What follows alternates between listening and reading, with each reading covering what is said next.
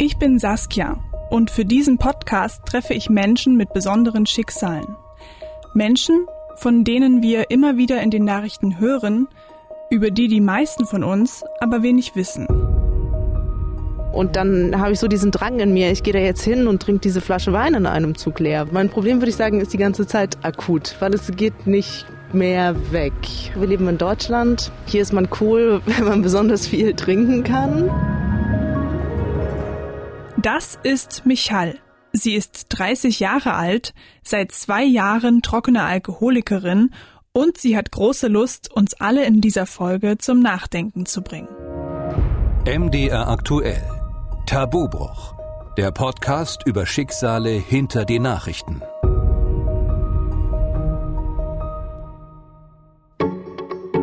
Wir Deutschen haben ein Alkoholproblem. Das ist erstmal nur eine steile These von mir, aber ein Blick auf die Zahlen zeigt, dass das vielleicht gar nicht so weit hergeholt ist.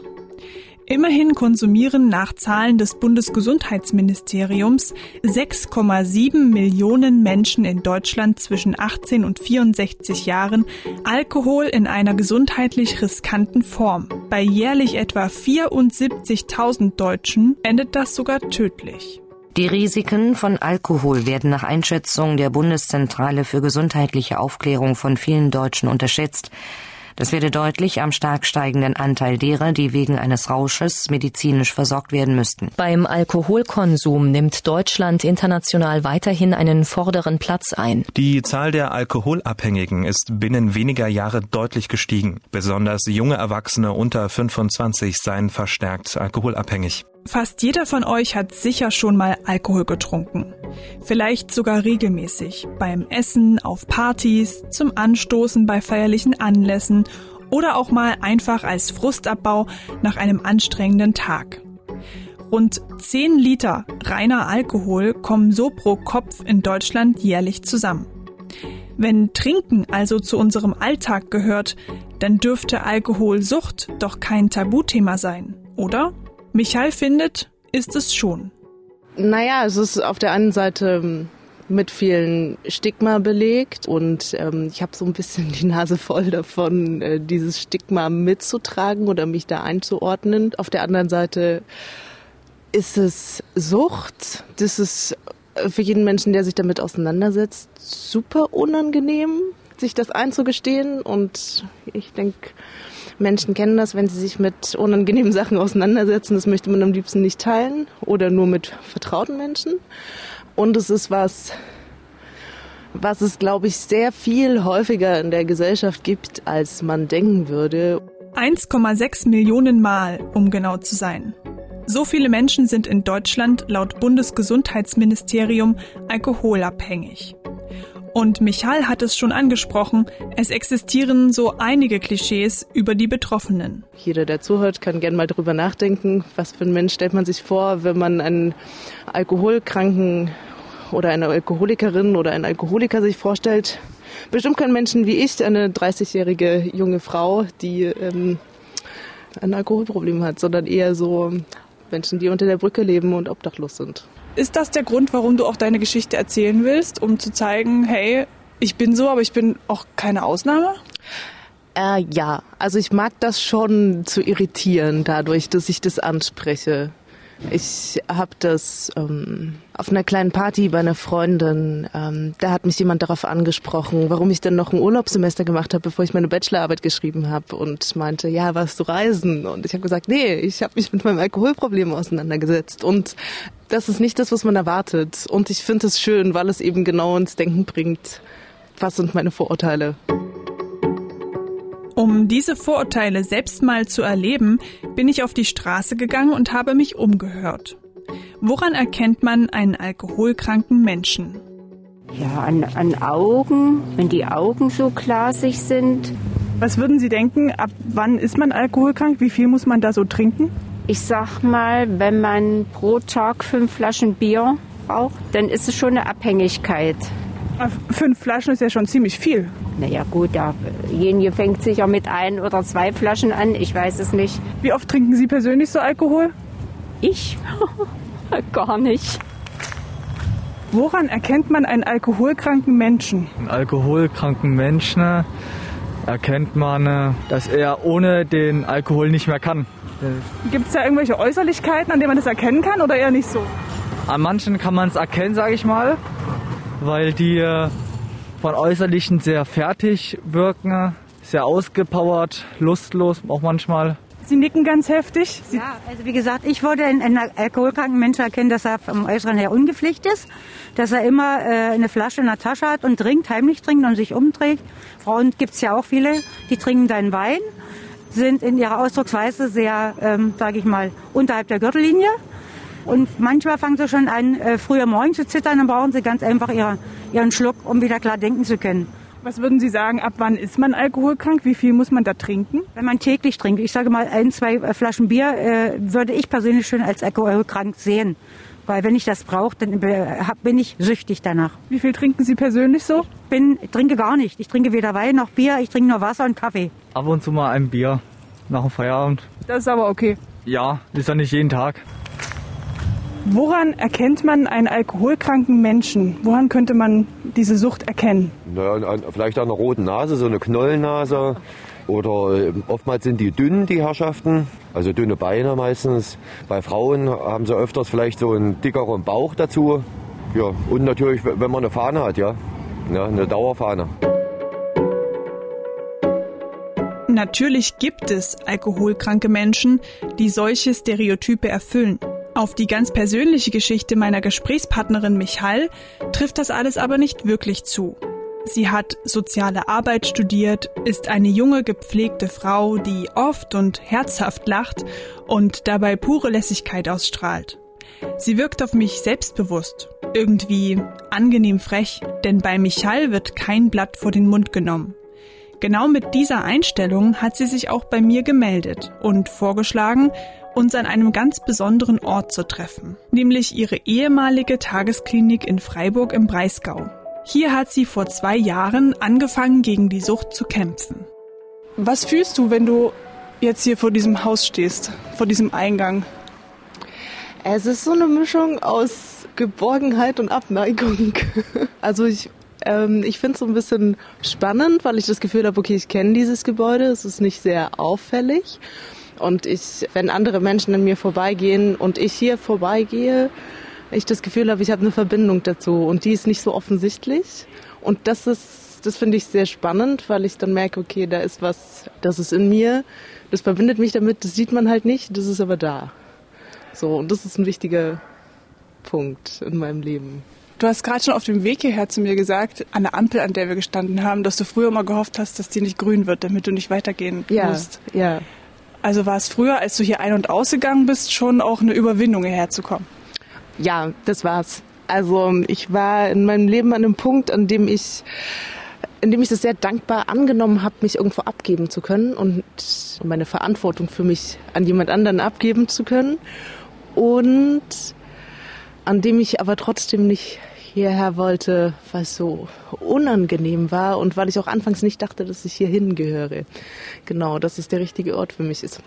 Und dann war es, ich, ich wusste nicht, was ich sonst machen sollte, weil ich echt sehr, sehr schlecht drauf war und aber nicht wusste, wo soll ich sonst hingehen und weil ich keine Alternative hatte, bin ich halt hierher gegangen.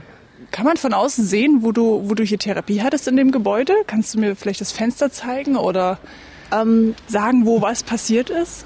In dem Gebäude äh, gibt es drei Stockwerke, auf denen wir alle verteilt waren. Also es ist eine Gruppe von, ich glaube, maximal 20 Menschen. Ja, man muss auch dazu sagen, das Haus ist nicht sonderlich groß. Ich hätte es mir viel größer vorgestellt, wenn man hört Klinik. Genau, das ist ein Haus, in das man sechs Wochen geht und es gibt verschiedene Therapieeinheiten und deswegen ist es auch relativ klein gehalten. Also es mhm. braucht braucht nicht so viel Platz, damit es den Menschen auch irgendwie gerecht werden kann.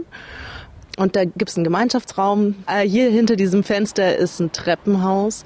Da geht's hoch in den ersten Stock. Da geht man jeden Morgen ähm, einmal ins Röhrchen pusten. Ah ja. Und äh, einmal die Woche, glaube ich, wird Urin abgegeben. Mhm. Und wie lief so ein Tag dann ab? Du bist durch diese Tür gegangen und dann gehst du hoch, pustest ins Röhrchen Und dann gehst du runter in den Gemeinschaftsraum, nimmst dir einen Kaffee und wartest mit den anderen, auf dass die erste Einheit anfängt. Und das ist, wie so ein Stundenplan in der Schule. Also die Gruppe war auch insgesamt in zwei Teile unterteilt, damit nicht alle zusammen was haben. Und dann war so Akupunktur, Yoga oder Pilates oder wir sind halt draußen hier spazieren gegangen. Ähm, dann Gestaltungstherapie, da haben wir, das ist hier im Keller gewesen, konnte jeder eigentlich künstlerisch machen, was er wollte. Dann war Gesprächstherapie. Oh, ich habe vergessen ähm, es gibt eine Morgenrunde. Genau, man trifft sich, alle gemeinsam treffen sich in einer Morgenrunde und dann wird gesagt, was hat man so gestern Abend gemacht und wie geht es einem heute. Das ist ein Teil, an dem spürbar wird, das ist eine Klinik, also es ist ein Krankenhaus, weil es eine gewisse Kontrolle gibt. Das ist eine Tagesklinik, also ich gehe hier früh um neun hin oder um acht und ähm, um 16 Uhr wieder nach Hause. Deswegen muss eine gewisse Kontrolle da sein. Was haben die Leute am Nachmittag gemacht und wie verbringen sie so ihre Zeit, ähm, weil es halt auch um Sucht geht und geschaut werden muss, wie sind die Ressourcen und so weiter. Das Wetter ist an diesem Tag herrlich frühlingshaft. Deshalb entscheiden wir uns dazu, in der Sonne spazieren zu gehen, so wie es Michael auch mit ihrer Gruppe in der Bewegungstherapie immer gemacht hat. Entlang an einem Fluss und dann über Wiesen hinauf auf einen Berg mit Aussicht über die ganze Stadt. In der Gruppe ihrer Tagesklinik waren alle Gesellschaftsschichten vertreten, erzählt Michael. Professorin, eine Bäckerin, Manager, Bauarbeiter, sie alle saßen im selben Boot. Damals, als sie mit diesen Menschen hier entlang spaziert ist, konnte sie es noch nicht aussprechen. Ich bin Alkoholikerin. Das schafft sie erst seit einem halben Jahr ungefähr. Und selbst für mich fühlt sich das irgendwie komisch an, sie so zu nennen, fast schon wie eine Beleidigung oder ein Finger, der in einer Wunde herumstochert. Ich frage mich Hall, wie sie das empfindet. Nee, also für mich ist es kein Finger in die Wunde legen, sondern irgendwie auch wichtig, immer mal wieder daran erinnert zu werden, so, damit ich es nicht vergesse und mich fahrlässig verhalte. Wichtig ist ja der Zusatz trocken, ne? Ähm, mhm. Wie lange bist du denn trocken? Schon. Ich kann sogar das Datum ganz genau sagen. Ich hätte nicht gedacht, dass man das so kann. Ähm, dem 11.10.2018. Also jetzt über zwei Jahre, knapp Ja, genau, über, zwei, über Jahre. zwei Jahre.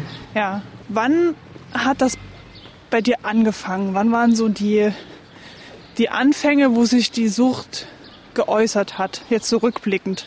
Du meinst jetzt so allgemein oder wann ich es mitbekommen habe?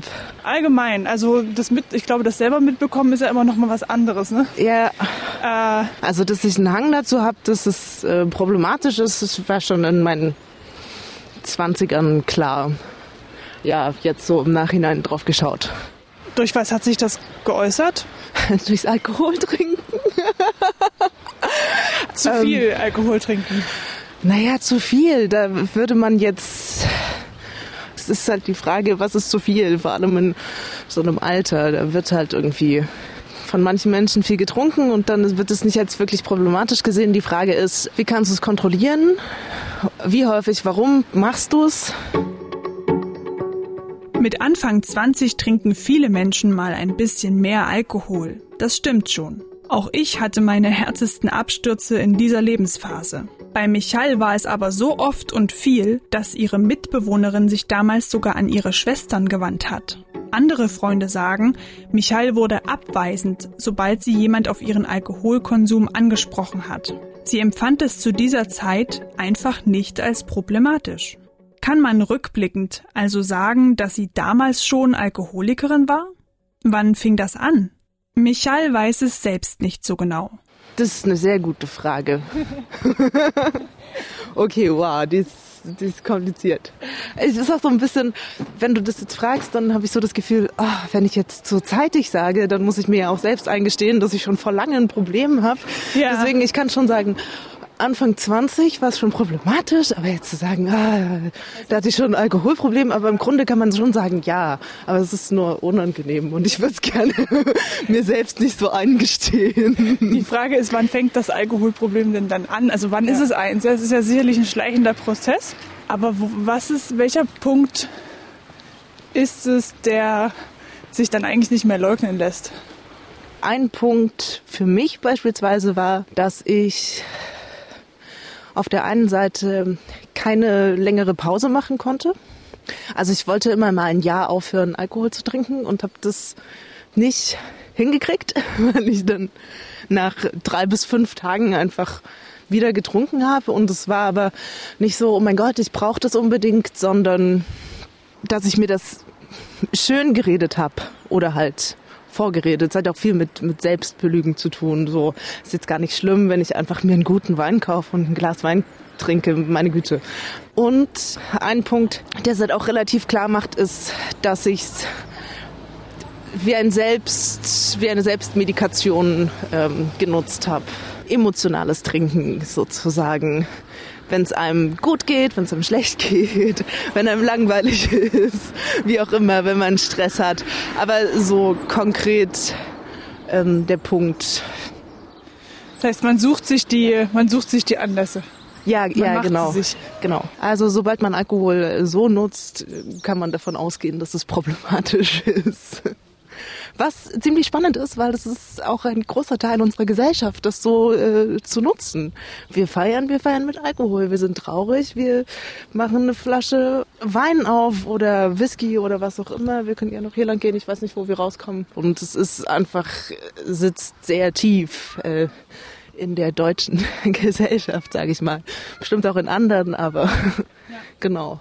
Und dann, also meiner Familienkultur beispielsweise auch. Also bist du damit, damit aufgewachsen, mit dieser Selbstmedikation? Also wenn ich, wenn ich zurückblicke und sage, wie bin ich aufgewachsen, würde ich sagen, hey, es war ganz normal. Allerdings äh, mit den Sachen, die ich mehr lerne, vielleicht schon. Also ich meine, wer würde denn jetzt sagen, es ist problematisch oder eine Selbstmedikation, wenn man nach Hause kommt und ein Feierabendbier trinkt? Allerdings ist es ein Moment zum Stressabbau. Also im Grunde ist es schon Selbstmedikation. Ich, ich glaube, da gibt es in jeder Familie jemanden, der das macht. Ne? Ja. Und ich glaube auch viele, die jetzt zuhören, werden sich vielleicht dabei ertappen, das zu tun.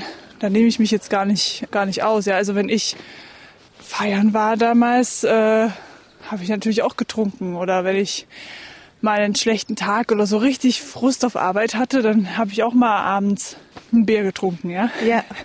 Die Frage ist halt, wie oft macht man das und kann man darauf auch verzichten, ne?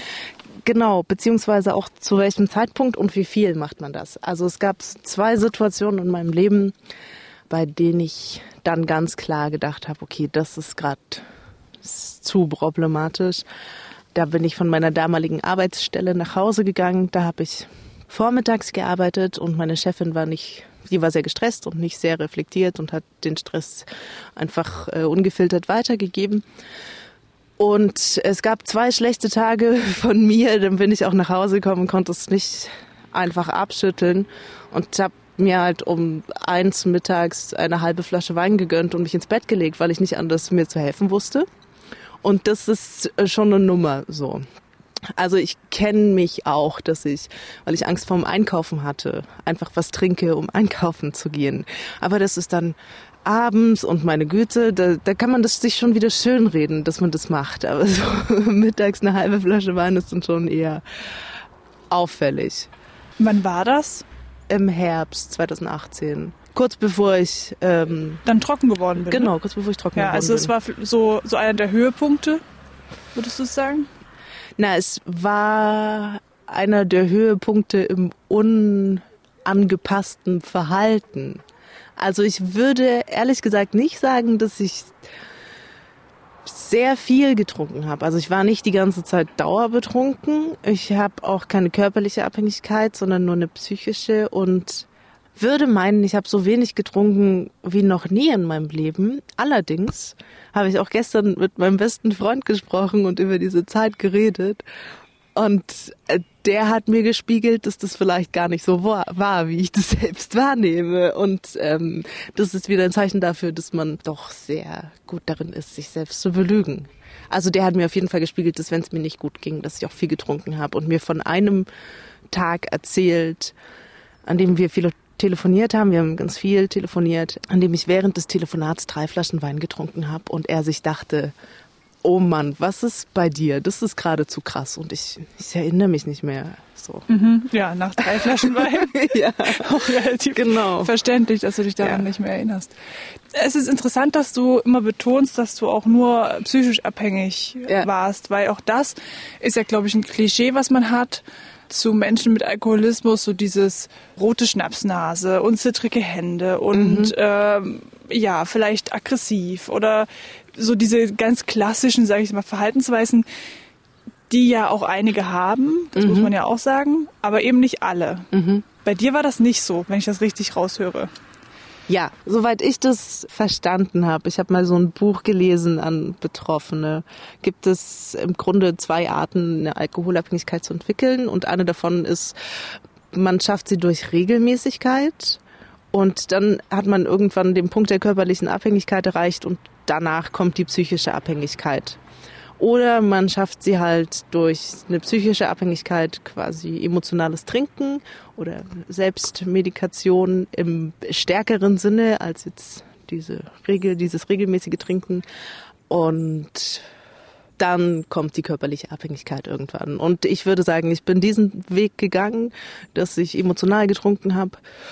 Ich würde sagen, eher sehr knapp, bevor ich die körperliche Abhängigkeit entwickelt habe, habe ich begriffen, dass ich ein Problem habe und mich damit auseinandergesetzt. Denkst du, die wäre noch gekommen, die körperliche? Ja, leider ja.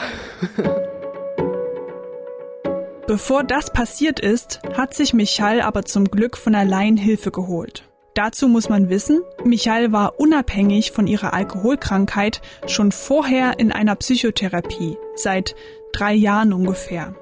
Sie sagt, sie musste aufgrund ihres Studiums ein paar Sachen mit sich selbst aufarbeiten. Ich weiß nicht, was das genau bedeuten soll, aber ehrlich gesagt fühlt es sich in dem Moment nicht richtig an, weiter nachzubohren. Wir sind schließlich wegen dem Alkoholproblem verabredet. Das wollte Michael auch oft bei der Therapie ansprechen, aber die Scham war zu groß. Und dann habe ich irgendwann abends, weil ich meine Wohnung aufräumen wollte und es halt, ich habe dazu drei Bier getrunken, um meine Wohnung aufzuräumen, weil ich mich sonst nicht äh, dem stellen wollte. Und da habe ich dann beschlossen, okay, ich schreibe meiner Therapeutin eine E-Mail und dass wir über Alkohol reden müssen. Und meine Therapeutin hat dann ganz klar ausgesprochen, was ich auch schon wusste, aber was ich von jemand anderem hören musste. Ähm, ich habe ein Alkoholproblem und sie hat klar gesagt, sie behandelt mich nicht weiter, wenn ich mich damit nicht auseinandersetze. Und dann war für mich relativ klar, ich möchte diese Therapie weitermachen. Das ist sehr wichtig für mich. Und dann bin ich innerhalb von fünf Tagen, wurde das beschlossen, ich gehe in die Tagesklinik und bin dann sechs Wochen in die Tagesklinik gegangen. Würdest du sagen, eigentlich hat dich sozusagen die Therapie, die du vorher schon hattest, vielleicht äh, gerettet oder vor Schlimmerem bewahrt? Weil, also ich könnte mir vorstellen, wenn du nicht in Therapie gewesen wärst, mhm. hättest du ja auch gar nicht so schnell eine Ansprechpartnerin gehabt wie deine ja. Therapeutin, ne? Ja. Hättest vielleicht noch länger gebraucht, dich irgendwo zu melden oder hättest vielleicht auch das selber gar nicht so reflektieren können, was mit dir gerade passiert. So, dass man, man lernt ja auch in der Therapie. Mhm sich selbst zu reflektieren und zu hinterfragen. Ne? Ja, das wäre definitiv anders gelaufen. Und ja, ich weiß nicht, wann ich oder ob ich auf die Idee gekommen wäre, nach Anlaufstellen zu googeln, an die ich mich wenden kann, wenn ich ein Alkoholproblem habe. Die Vertrauensperson, die schon da war, hat auf jeden Fall sehr viel ausgemacht. Du hattest ja eine Menge anderer Vertrauenspersonen auch. Mhm. Hast du jetzt immer wieder in, in verschiedensten Geschichten angesprochen. Haben die auch versucht, dich in die Richtung zu lenken, dass du dir Hilfe holst? Nee, weil ich, würde ich sagen, gesellschaftlich auch gar nicht so sehr aus dem Rahmen gefallen bin mit meinem Trinkverhalten. Aber dein bester Freund hat ja zum Beispiel schon, also mit den drei Flaschen Wein am Telefon, ja. das ist ja schon ein bisschen aus dem Rahmen fallen. Ja, schon. er kennt mich auch schon seit zehn Jahren. Also der hat ähm, auch schon, der hat mich auch schon anders erlebt. Aber das war so ein Moment, wo er sich dachte, äh, das ist jetzt doch ein bisschen heftig. Der ist nicht der Mensch, der sagt, du, du solltest mir Hilfe holen, weil er auch weiß, das ist meine eigene Entscheidung. Allerdings ist er schon der Mensch, der immer wieder gesagt hat, trinkst du schon wieder? Und das finde ich, äh, ist ihm ziemlich hoch anzurechnen, weil das braucht auch einige Überwindung, das immer wieder zu sagen und immer wieder so ehrlich zu sein. Weil es ja auch ein unangenehmes Thema und man kann ja auch als bekannte Person einfach gerne mitmachen. Dann kommt man irgendwann in so eine Co-Abhängigkeit rein und dann unterstützt man die Sucht quasi. Und wenn man es nicht unter anderem nicht anspricht. Hat das bei dir irgendwas bewirkt, dieses trinkst du schon wieder? Oder hast du einfach nur gesagt, ja, tu ich? Ja, ja, ja, tu ich. Genau. Aber ja. mehr hat das nicht bewirkt? Nö.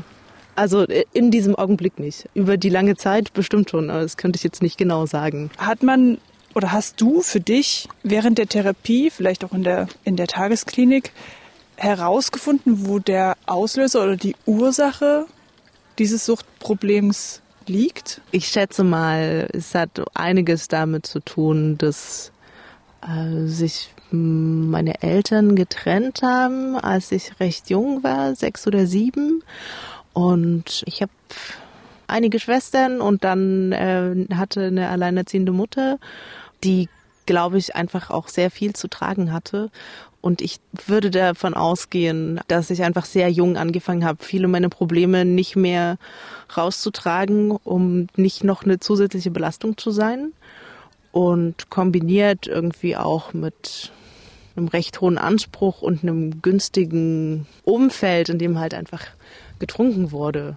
Was vielleicht wichtig ist äh, zu wissen, ist, dass ich erst für mich in meinem 27. Lebensjahr festgestellt habe, dass auch hochwertiger Alkohol oder guter oder teurer Alkohol schlecht sein kann, weil ich einfach mit einem Bild aufgewachsen bin, was klar davon getragen wurde, Menschen, die ein Alkoholproblem haben, trinken den Billigwein und haben sich selbst nicht mehr unter Kontrolle. Und sobald du viel Geld für einen Wein ausgibst oder einen guten Whisky trinkst oder wie auch immer, dann hat das was Edles. wenig Problematisches. Genau, dann hat es was Edles und äh, ja, dann, ich weiß nicht, dann kommt wieder das zum Tragen, findet man das selbst problematisch. Weil es gibt eine ganze Menge Menschen, die leben gut mit einer Alkoholabhängigkeit und hinterfragen das einfach in ihrem Leben nie, weil es nicht problematisch wird. Und das ist, das ist total in Ordnung so. Und es gibt eine Menge Menschen, für die ist es problematisch, denen ist es aber vielleicht nicht bewusst, dass es im Alkohol liegt. Und es gibt bestimmt eine Menge Menschen, die wissen, dass es problematisch ist wegen dem Alkohol.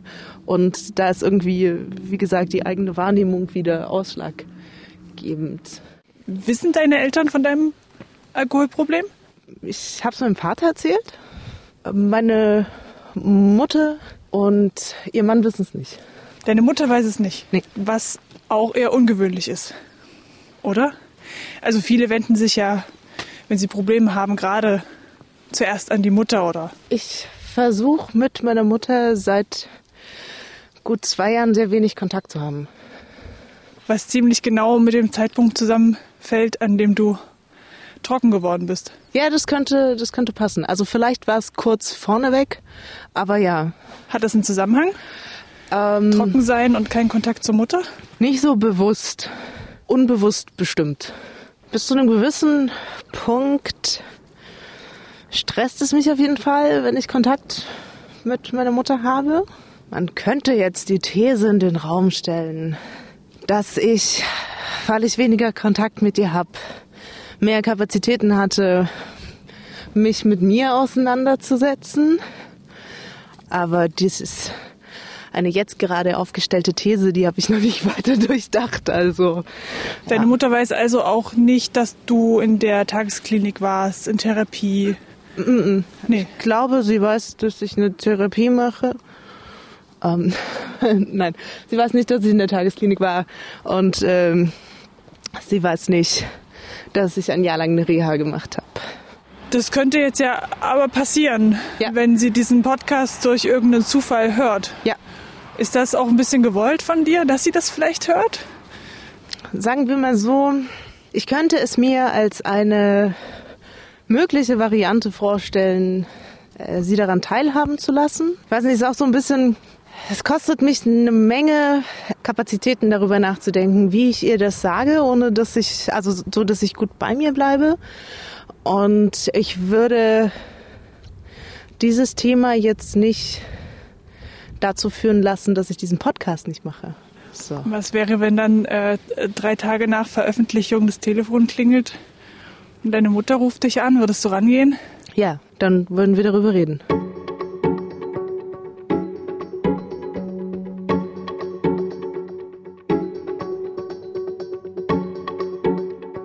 Jetzt seit zwei Jahren trocken. Mhm.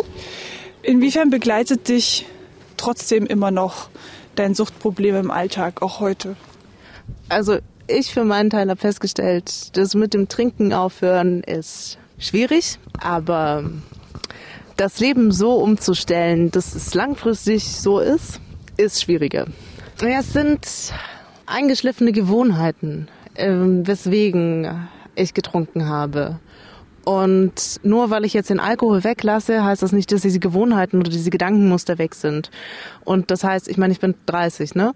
Ich gehe davon aus, dass wenn ich einfach irgendwann nochmal trinke, dass es Potenzial hat, nicht gutes Ende zu nehmen, weswegen ich es einfach vermeiden würde, in meinem Leben nochmal zu trinken. Das heißt aber auch, dass ich ein erfülltes Leben ohne Alkohol führen sollte und das muss ich lernen. Und das lernt sich nicht in sechs Wochen in der Tagesklinik, weil da musst du erstmal damit klarkommen, dass du dich wahnsinnig dafür schämst und das irgendwie versuchen zu integrieren in dein Selbstbild. Und das fängt man an, in der Reha zu verstehen. Ich meine, ich habe eine ambulante Reha gemacht, die war quasi neben meiner Arbeit oder neben meinem Studium her und keine, keine stationäre, wo ich hingehe und lebenspraktische Fähigkeiten lerne. Und ich finde es schwierig. Also weil ich weiß, man sollte nicht auf eine Party gehen, wenn man nicht unbedingt stabil ist. Also die Party ist schon auch problematisch, aber wenn man da nicht trinkt, dann ist es der Weg nach Hause, der problematisch werden könnte, weil man eine Menge Kraft dafür aufgewendet hat, auf dieser Party nicht zu trinken beispielsweise oder diesem Thema aus dem Weg zu gehen. Ja.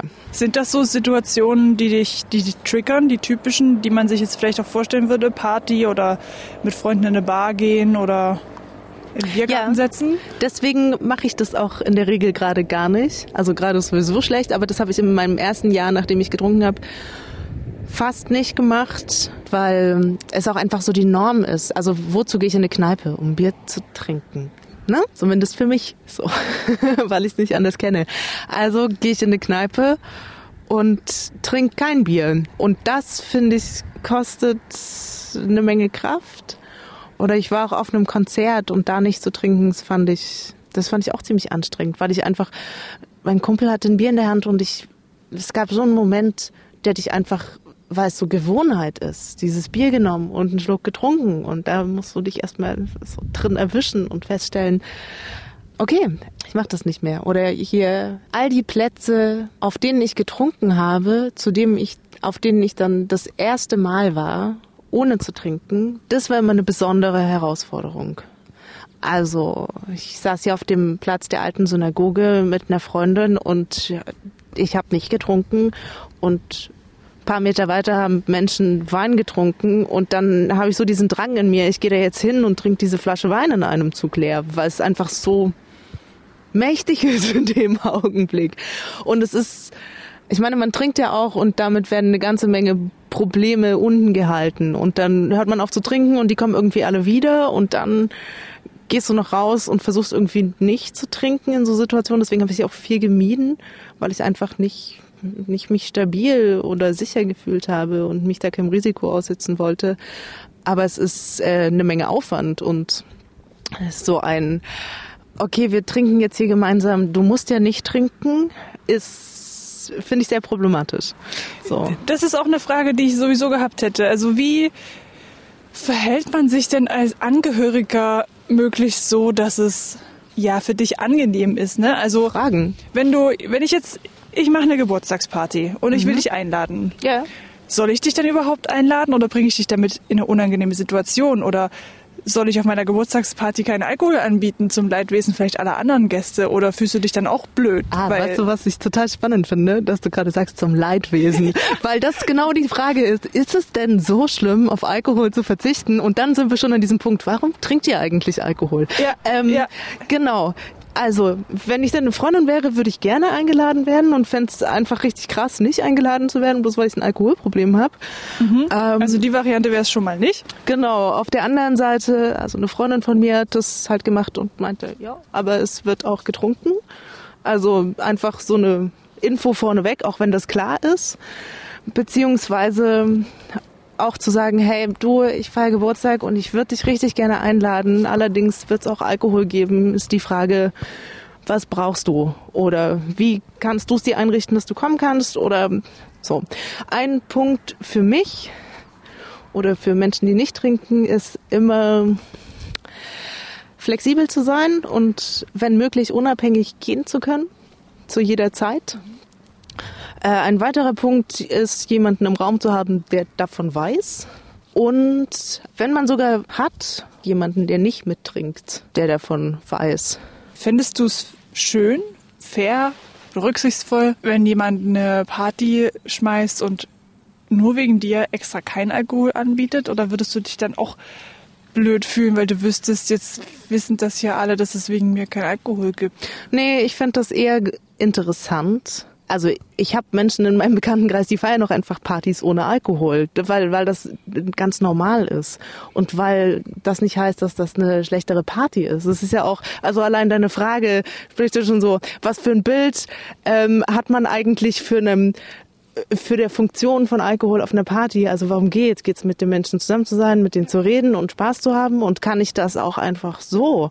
Oder braucht es halt den Alkohol? Oder genau, es ist so, und ich fände das, ich fände das fantastisch. Also ich würde mich einfach wahnsinnig freuen, eine Party ohne Alkohol zu machen. Also wenn ich jetzt sage, hey, ich kiffe nicht mehr und ich finde es total in Ordnung, also ich, ich möchte gern nicht, dass auf dieser Party gekifft wird, dann ist das, dann ist es keine Frage so. Also das, das, das ist auch eine Droge. Es ist nur eine anders akzeptierte Droge und ähm, es ist wesentlich komplizierter mit Alkohol, finde ich. Es ist ja auch so, wie du sagst, dass es eben, es, es gehört irgendwie dazu. Ja, zu jeder Party bringt irgendwie jeder Gast Alkohol mit. Mhm. Und wenn man dann nichts trinkt oder nur einen Orangensaft mitbringt, wird man ja auch direkt gefragt. Ja. Meistens. Ja.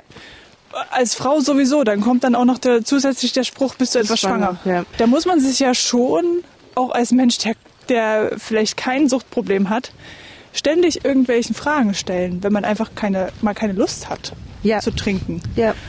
Wie ist das, wenn dich Leute das fragen? Also für mich ist es ziemlich entspannt, weil ich recht offen mit dem Thema bin. Ich bin jetzt nicht jedem auf die Nase, dass ich ein Alkoholproblem habe, wenn man fragt, warum trinkst du keinen Alkohol, sondern ich kann dann einfach klar sagen, ich trinke keinen Alkohol. Dann kommt das warum?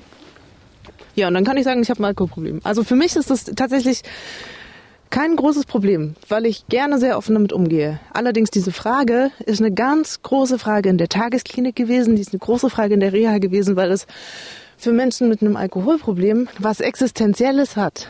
Also ich habe von Menschen gehört, die einfach sagen, füll mir da ein alkoholfreies Bier ins Glas, aber sag's niemanden, damit meinem Kumpel jetzt nicht auffällt, dass ich keinen Alkohol trinke diese Frage, warum trinkst du keinen Alkohol und dann so lange nachzupochen, bis man die Antwort hat, ich habe ein Alkoholproblem, finde ich echt nicht in Ordnung. Also wenn mich jemand fragt, möchtest du ne rauchen? Und ich sage, nein, ich rauche nicht. Fertig aus. Also dann sagt niemand, oh, probier mal die Zigarette, die ist so lecker und mach mal unbedingt. Und warum denn nicht? Und so. Passiert aber immer wieder. Ja. Ich nehme mich da auch selber nicht raus. Ich, ich habe das auch schon gefragt. Ja. ja. Ich habe einen, äh, einen Bekannten, der so alt ist wie ich und der hat tatsächlich noch nie Alkohol getrunken. Mhm. Noch kein einziges Mal in seinem Leben und ich kann nicht leugnen, dass ich mich nicht ständig immer wieder frage, warum. Ja, ja. So, warum will man das denn nicht probieren? So, ne? Ja. Aber ich würde ja auch niemanden fragen, warum willst du denn keinen Koks probieren? Ja. ja. So, weil das völlig selbstverständlich ist, dass man ja. das nicht probiert, wenn man kein Problem hat. Ja? Ich kenne das auch. Also ich habe vorhin schon erwähnt, meine Familie trinkt gerne und Weihnachten wird vielleicht wie in sehr vielen Familien einfach bei uns auch viel getrunken. Und es gab mal ein Jahr, da hat mein Cousin gesagt, er trinkt keinen Alkohol und mein damaliger Freund hat mitgemacht und meine Familie, also ich eingeschlossen, haben auch sehr viel gefragt, warum trinkt ihr denn nicht? Trink doch mal und so. Also schon wahnsinnig aufdringlich und unangenehm. Weiß ich nicht, weil es so schwierig ist zu akzeptieren, dass jemand sagt, ich trinke heute nicht, wenn alle anderen sich betrinken. So was. Was passiert in den Momenten, in denen du getriggert wirst, bei dir im Kopf? Ist es einfach in Anführungsstrichen, ja, ist es einfach nur die Lust und dieser Bock, jetzt was zu trinken oder steckt da noch viel mehr dahinter? Das ist die Frage, was mich triggert. Also ja, bis zu einem gewissen Grad äh, triggert es mich, Alkohol zu sehen, aber da kann ich irgendwann auch drüber wegsehen. Aber triggern äh, tun mich zum Beispiel Situationen, in denen ich arg belastet bin. Und da führe ich dann das Gespräch mit mir, dass äh, mein süchtiger Anteil sagt, möchte gerne trinken und äh, mein quasi gesunder Anteil äh, mit dem darüber redet, warum er das nicht machen sollte oder warum er gerade trinken will. Ich, ich stelle mir dann vor, wie ich irgendwie eine Flasche Wein ansetze oder wie ich, äh, wie das schmeckt oder so. Das kommt sehr, sehr selten vor. Also sind es gar nicht nur Situationen, in denen du jetzt eine volle Bar siehst oder jemand anderen, der gerade ein Schnapsglas ja. hebt, sondern auch Situationen, in denen Alkohol eigentlich gar keine Rolle spielt. Ja. Nur eben damals. Genau, weil ich es in dieser Situation dann entsprechend als Medikation genutzt habe. Deswegen triggert mich diese Situation halt auch. Du bist aber bisher nicht rückfällig geworden. Nee, ich bin dann irgendwann an dem Punkt, dass meinem Kopf sehr gut bewusst ist, das ist eine blöde Idee und ich weiß, das bringt mich nicht weiter. Und dann ist halt die Frage so, wo bin ich und was mache ich? Also in der Regel versuche ich dann zu Hause zu sein, einfach nicht aus dem Haus zu gehen oder wenn, dann ohne Geld aus dem Haus zu gehen. Also es sind so ganz einfache Schutzmechanismen. Und dann kommt es so zu Ersatzhandlungen, also Süßigkeiten essen, das ist so eine super Ersatzhandlung für mich. Und dann will ich aber trotzdem einkaufen gehen, weil ich Süßigkeiten brauche. Aber da gibt's halt auch Alkohol zu kaufen. Also hole ich mich jemanden ans Telefon und gehe mit diesem Menschen zusammen einkaufen. Genau. Und du sagst dann auch, ich mm, will mir Süßigkeiten holen, ich behalte dich am Telefon, halte mich davon ab, dass ich eine Flasche kaufe. Naja, also nicht so im Sinne halte ich davon ab, aber ja, es ist eine Kontrollinstanz, die ich damit installiere, ja. Auf dem Rückweg unseres Spaziergangs reden Michal und ich über Unterstützung. Von Freunden, aber auch von der Krankenkasse oder Einrichtungen wie der Tagesklinik. Sie sagt, sie hatte eigentlich immer das Gefühl, vom Staat genügend Hilfe zu erhalten. Wie das andere alkoholkranke Menschen empfinden, möchte sie nicht beurteilen. Wieder angekommen vor der Tagesklinik möchte ich von Michal, wie von allen Menschen, die ich für diesen Podcast treffe, wissen, was wünschst du dir? Dass ich da wirklich nicht nochmal hingehe, weil das würde ich nicht ausschließen. Und dass ich lerne, so zu tanzen, ohne Alkohol, wie ich es mit Alkohol machen würde. Weil wenn ich das nicht lerne, werde ich wohl früher oder später wieder da landen oder ein unglückliches Leben führen. Wenn du selbst etwas erlebt hast, worüber viel zu wenig oder gar nicht berichtet wird oder worüber zwar gesprochen wird, die Betroffenen selbst aber kaum zu Wort kommen, dann schreib mir. Auch gern anonym an tabubruch.mdraktuell.de. Ich freue mich über jede Nachricht. MDR aktuell. Tabubruch. Der Podcast über Schicksale hinter die Nachrichten.